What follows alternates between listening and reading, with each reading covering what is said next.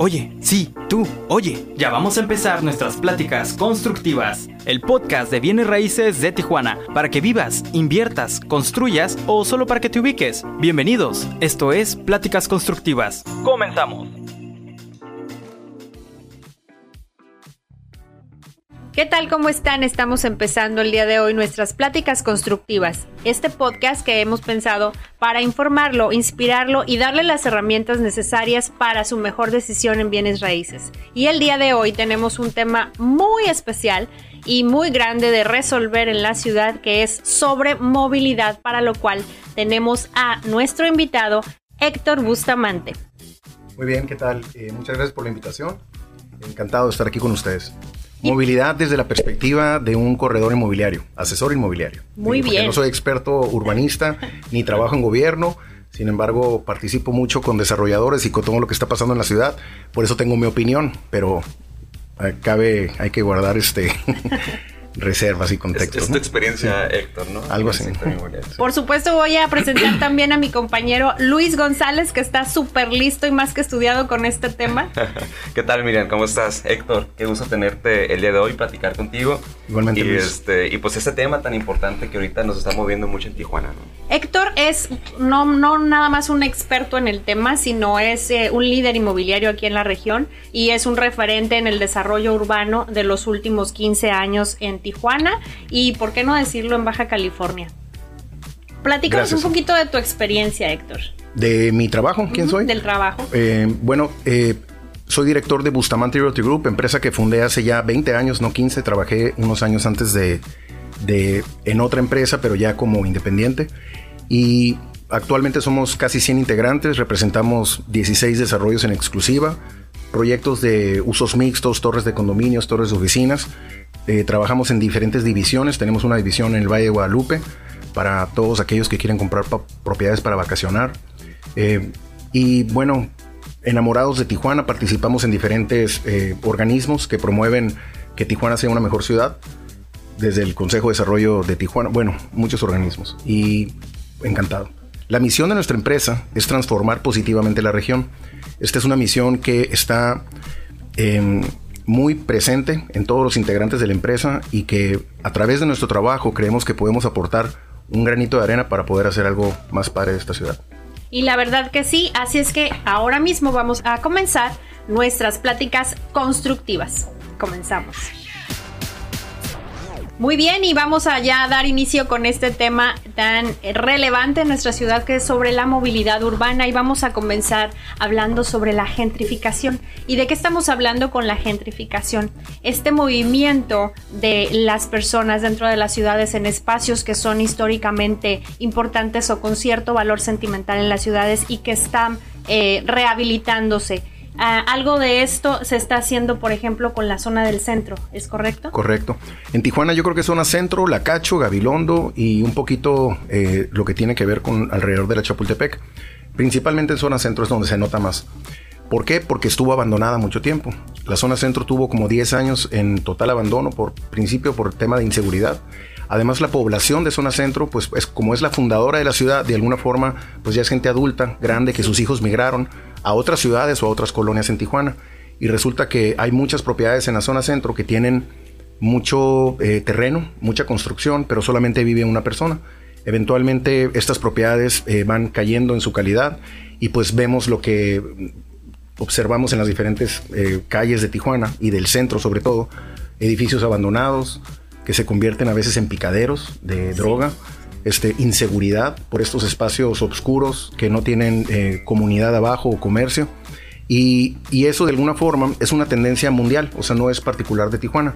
Eh, pasa en los centros de todas las ciudades y el factor es que cuando llega una nueva generación comienzan a volver a desarrollar el- la eh, reconversión de estas zonas. Sin embargo, al reconvertir, lo que sucede inmediatamente es que los precios de todo suben porque Correcto. llega una nueva población, eh, a- diseñan un mejor producto, eh, desarrollan un nuevo ah, departamento, un nuevo local, entonces las rentas son más caras y al subir los precios, lo natural es que expulsan a la, pro- a la, A la población población que está actualmente, actualmente viviendo. Y esto es un factor que ha sido muy difícil de administrar, o sea, no hay una fórmula exacta de cómo evitar el factor negativo de la gentrificación, porque la gentrificación también tiene un factor muy positivo.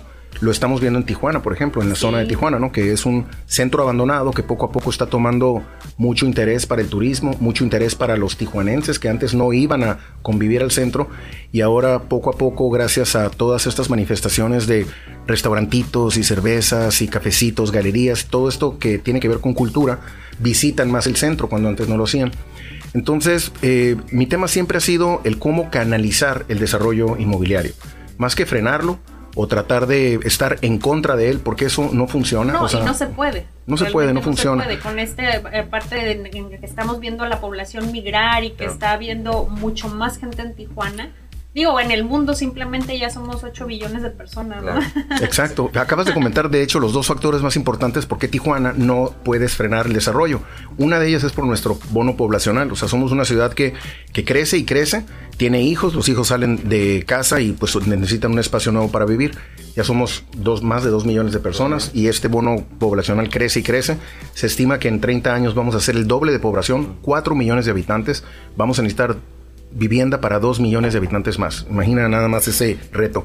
Y el segundo punto de lo que comentaste es este, el tema de la migración. Eh, Tijuana siempre ha sido una ciudad muy atractiva para la migración. Todo comienza porque la gente venía aquí para tratar de cruzar Estados Unidos y tener una mejor vida. Se quedaron muchos de los que no cruzaban. Así se crece una, una base sólida de mano de obra para lo que detona la maquiladora la maquila se convierte en industria, sube el nivel de, producción de la industria y ahora somos mano de obra calificada. Entonces, no es un destino en donde la gente venga, venga a cruzar Estados Unidos. Ahora es un destino en donde la gente quiere venir a triunfar. Es una ciudad de oportunidades. Y es tan atractiva que no podemos frenar eso. O sea, no, no, somos víctimas de nuestro propio éxito, digamos. Tijuana. Que antes lo era, ¿no, Héctor? Antes lo era solamente una ciudad de, paso, por así decirlo. Exacto. Ahora, hablando de, gentrificación, pues vaya, es el, es el proceso de transformación. Y Tijuana lo está viviendo en distintas zonas. A mí lo, la pregunta, usted como, como líder en el sector... Háblame tú, por favor. ¿Con tú? Sí, gracias. Perfecto. Eh, es, ¿Tijuana está preparada en infraestructura para todo este crecimiento exponencial que está teniendo? No. O sea, en resumen, no. 100% no. Es evidente, lógico y todo el mundo pues lo observa, ¿no? Que tenemos eh, un tráfico como nunca. El tráfico vehicular me refiero. Congestionamiento en toda la ciudad y estamos trabajando prácticamente para reparar lo que estamos haciendo mal. O sea, queremos construir un crucero, un doble piso, un nuevo carril o un tren y todo para solucionar los entronques que tenemos atorados en Tijuana, cuando en realidad deberíamos de estar pensando ¿qué va a suceder en Tijuana en 20 años? O sea, cuando tengamos estos 4 millones de habitantes, ¿por dónde van a circular? ¿En dónde van a vivir? Entonces, Tijuana no está preparada, pero no está preparada porque igual somos víctimas de nuestro crecimiento y Tijuana es una ciudad que crece a un ritmo de dos hectáreas diario geográficamente, o sea, se expande la ciudad. Entonces es muy difícil que un gobierno tenga presupuesto para poder crear la infraestructura, para poder soportar este desarrollo. Dicho eso, sí reconozco que es un gran problema y un reto porque no puede haber desarrollo inmobiliario si no hay desarrollo urbano. No, no puede haber mil edificios en Tijuana si no soporta eh, con transporte público, con vialidades y con la forma de que la gente pueda pues transitar de su trabajo a la vivienda. Creo que tenemos, eh, siento que tenemos como 10 años aproximadamente conscientes de esto, los que estamos participando en, en todo el tema inmobiliario y ha habido muchas mesas de trabajo que organiza Implan, que organiza Desarrollo Urbano, que organizamos la iniciativa privada, en donde se está tratando de desarrollar el plan de desarrollo del futuro de Tijuana. Em, el, el, primer paso es entender eh, lo que está pasando para poder tener un buen diagnóstico y a partir de ahí crear la estrategia. Siento que estamos terminando apenas nuestro diagnóstico en donde estamos poniéndonos de acuerdo en que lo que debemos hacer en esta ciudad es verticalizar y densificar. ¿okay? Este punto es un punto controversial porque no, no, se entiende. Lo que se entiende actualmente es que cuando se hacen muchos edificios se genera más tráfico, pero eso es totalmente incorrecto. Hace unos años hubo una eh, junta importante en donde salió un documento de Quito de la Organización de las Naciones Unidas del tema de movilidad, de una nueva agenda urbana. En esta nueva agenda urbana, a nivel mundial participaron los mejores urbanistas, los mejores gobiernos y determinaron que el formato de crear suburbios fuera de la ciudad no es lo conveniente, porque de alguna forma mandas a la gente a vivir lejos de su trabajo y provocas que tengas que estar usando el, eh, largos trayectos entre tu casa y tu vivienda. Y en Tijuana eso se agrava porque tenemos mal servicio de transporte público. Yo diría que uno de los peores de todo México. Y, una planeación urbana anterior a lo que se está, está, sucediendo ahorita que también resultó deficiente para las necesidades actuales. Es correcto. En el 95 más o menos se hizo el PAU, que era el plan de activación urbana, y en este plan fue se ejecutó durante 20 años, o sea, muchas de las obras que hicieron gobiernos posteriores a los de Héctor Osuna ejecutaron esta planeación que estaba hecha para 20 años. Ya pasaron 20 años. O sea, estamos ya fuera de, de, proyecto, ¿no? Y entonces este tema de la densificación lo que provoca es que al vivir todos juntos tengamos que usar menos el automóvil porque está más cerca el trabajo. Estamos hablando de proyectos de usos mixtos. Exacto, eso son lo, lo, ideal, que hubiera muchos proyectos de usos mixtos en donde de tu condominio o casa puedas prácticamente bajar al comercio o a la oficina a trabajar y de esta forma no tengas que usar el vehículo. Este es el caso ya de muchos edificios en Tijuana. En, las, en zona centro, por ejemplo, yo vivo en la Avenida Revolución, tengo aproximadamente cinco años que no uso el auto. Aquí me vieron llegar ahorita en Uber. Yo me muevo en Tijuana en auto. Este, y soy creo que creo que no me he quejado del tráfico. A lo mejor me falta empatía con el tema porque como nunca estoy atorado en tráfico y si estoy atorado en tráfico estoy trabajando porque tengo mi chofer de Uber. Yo la verdad me muevo muy a gusto en esta ciudad y, esa es la apuesta, un poquito a que dejemos de usar el vehículo, porque el problema no es el desarrollo inmobiliario, el problema es el exceso de vehículos. Tijuana tiene per cápita el, la mayor cantidad de autos en todo México, per cápita, porque es muy fácil importarlos, porque importamos autos usados y porque ante la escasez de transporte público. Ah, claro, también la cantidad de autos chocolates que hay en Tijuana es impresionante. Pero adicional a eso, la gente necesita tener auto porque no tiene otra alternativa de transporte público. O sea, tú ves que en Tijuana es de las pocas ciudades en donde los trabajadores de construcción llegan en su carro cada uno y hay 100 autos afuera de una construcción. cuando eso no se da en otros lugares. Existe transporte colectivo, transporte público, transporte privado, inclusive para mover a, ayudar a que los trabajadores se puedan mover. Hace, un momento mencionabas sobre el desplazamiento eh, social que, impacta ahora con esta gentrificación de ciertas zonas de Tijuana, ¿no? Sí. Entonces, este estatus social tiende a pues irse a las periferias. Sí. ¿No consideras que es un muy buen nicho de negocio eh, crear vivienda para este nicho?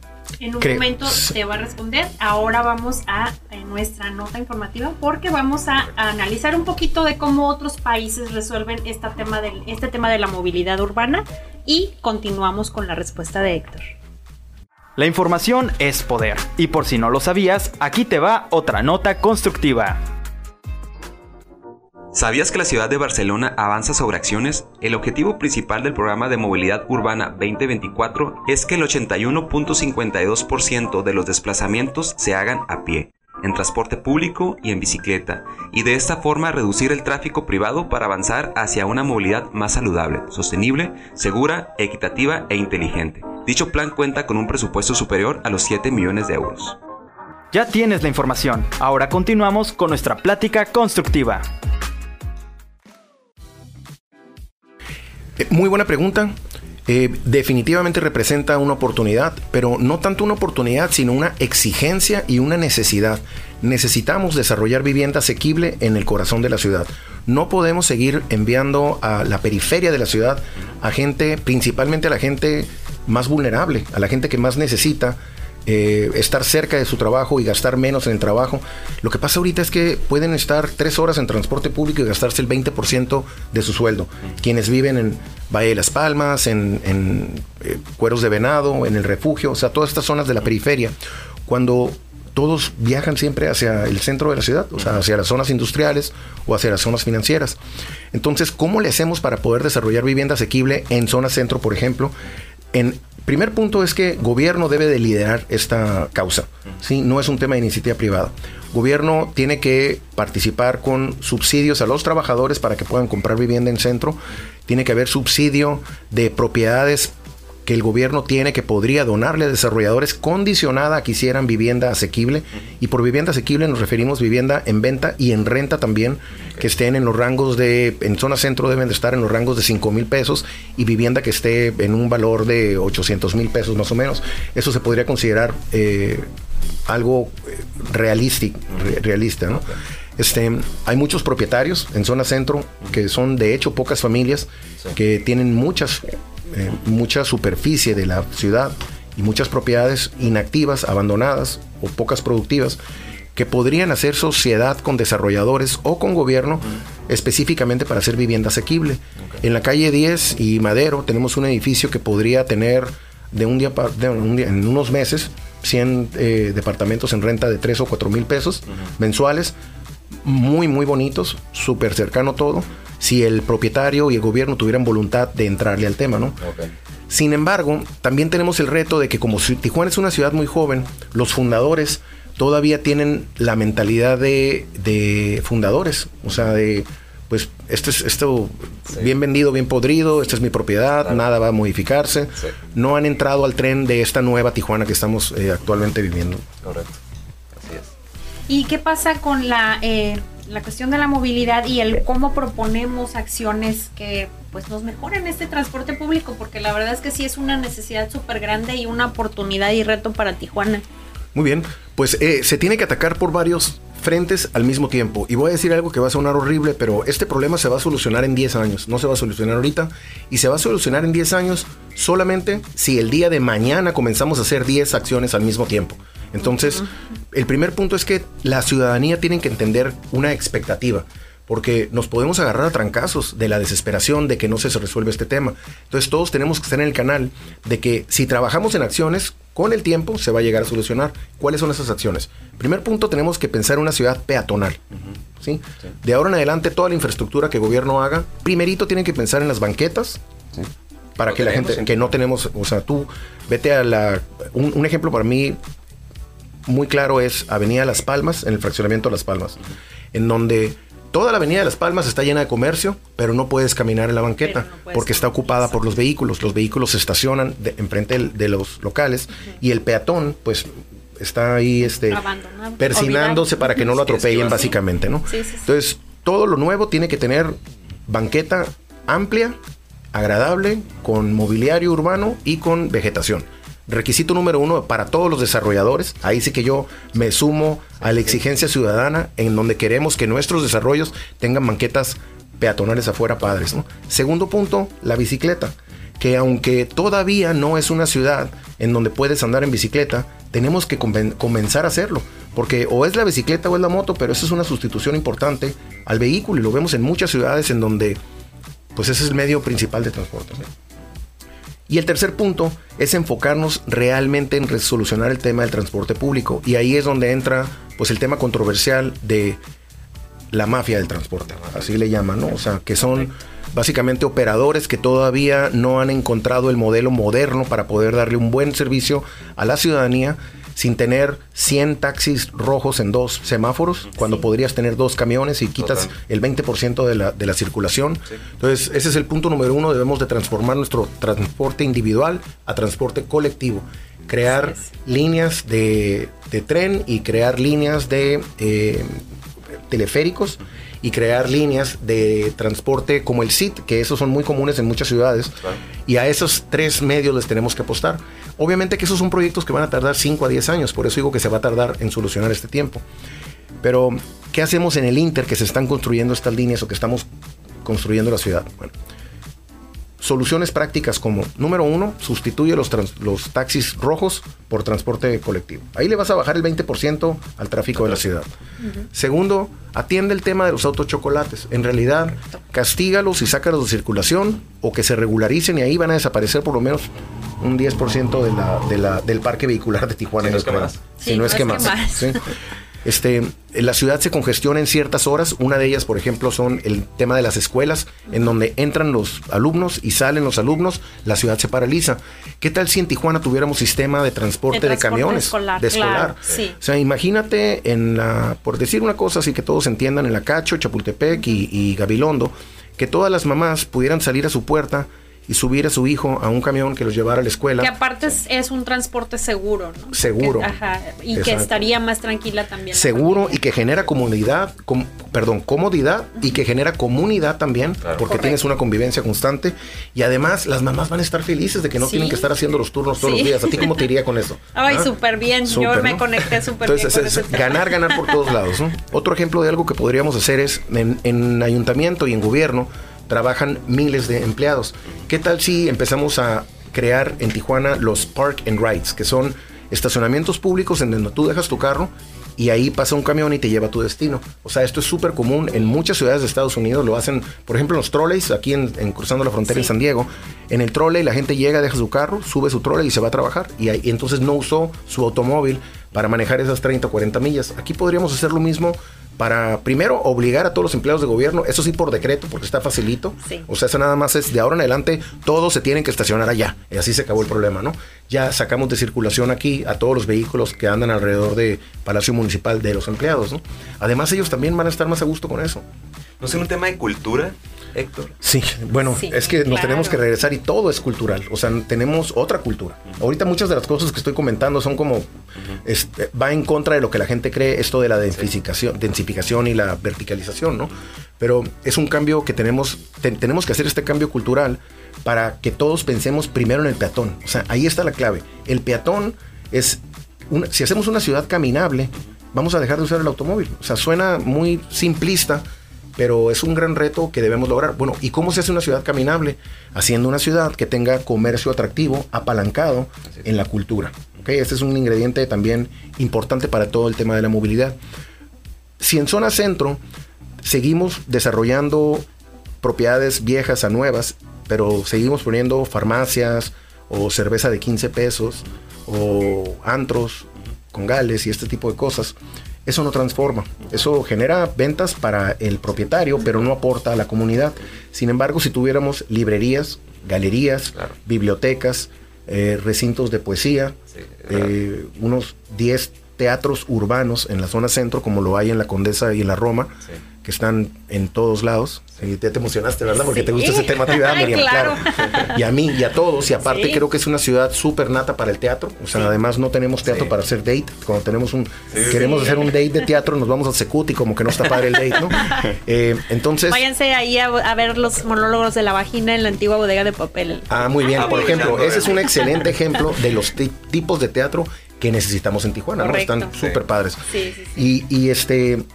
Y todo esto del tema de la cultura le llaman la industria naranja, que son las industrias creativas. Esto genera un imán para la ciudadanía, porque entonces los domingos la familia va a venir al centro para poder entrar a estas librerías y Claro. tiendas de viniles y todas estas este, cosas de, de memorabilia. Y empieza a cambiar. Y empieza a cambiar el chip, exacto, ¿no? Entonces ya creas un destino apalancado en, el, en, Sí. el- en la cultura, Claro. en donde se te antoja caminar, ¿verdad? Fíjense que hace, hace un par de Fíjate, años, bueno, hace un par de años, eh, bueno, bastantes años, platiqué con un arquitecto, un arquitecto que estuvo en el Consejo de Cambio de Medellín, Colombia. ¿no? Sabemos que, que esa...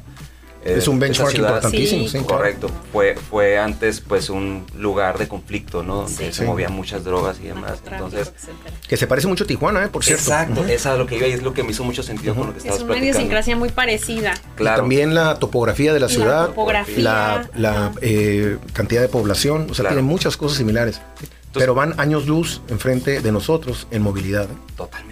Pero Sí, sí, sí. cañón. En un momento continuamos nuestra plática constructiva. Ahora vamos a esta nota constructiva que les vamos a presentar acerca del programa Respira. Ahora continuamos nuestra plática, pero antes, información que tienes que tener a la mano. Te la damos aquí, en Notas Constructivas.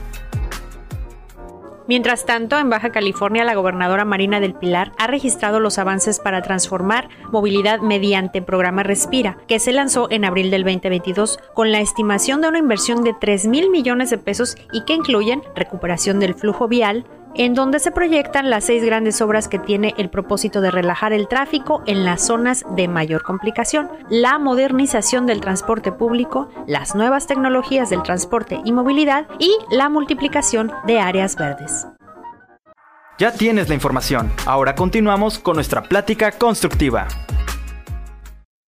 Este tema de la ciudad de Medellín para mí es muy importante porque creo inclusive que deberíamos de ser una delegación de empresarios que tienen que ver con la influencia en el desarrollo de Tijuana, junto con funcionarios, hacer equipo, viajar y aprender un poco de lo que ellos hicieron. Te comento dos ejemplos muy sencillos de cosas que a mí me llamaron mucho la atención. ¿no? Es este lugar que es la Comuna 13, en donde literal se agarraron a balazos vecinos con helicópteros del, ejército, o sea, narcos contra el gobierno. Eh, y es como si volteáramos al, a la colonia Libertad y estuviéramos viendo balazos. O sea, así de ese nivel estuvo. Y no hace mucho de esto, ¿eh? hace 30 años, si no me equivoco. Entonces, a través de, primero, intervinieron con graffiti. O sea, empezaron a estimular a que los grafiteros pintaran las paredes que estaban, eh, que las convirtieran de suciedad a arte. Y después invirtieron en unas escaleras eléctricas que comunicaron desde abajo hasta arriba lo que antes nadie entraba. Al hacer esto, se convierte en un punto de interés para los turistas y hoy en día tú vas a la Comuna 13 y parece, eh, no sé, un, espacio turístico más que una colonia. Entonces les funcionó la intervención de dos cositas nada más, hacer arte público y hacer las escaleras. Eh, hicieron telesféricos en toda la ciudad que conectan perfectamente a las colonias que estaban desconectadas. Crearon un sistema de metro súper importante. Pero a mí lo que más me gusta y que me encantaría que se hiciera aquí en Tijuana, porque no está nada difícil, es que crearon un comité para poder pintar las paredes de la ciudad eh, con arte. y hicieron una, convocatoria para eh, artistas urbanos a los cuales les dieron un presupuesto, no nada más, o sea, les dieron un sueldo, digamos un, sueldo, un contrato de seis meses para que durante seis meses tuvieran intervención en paredes.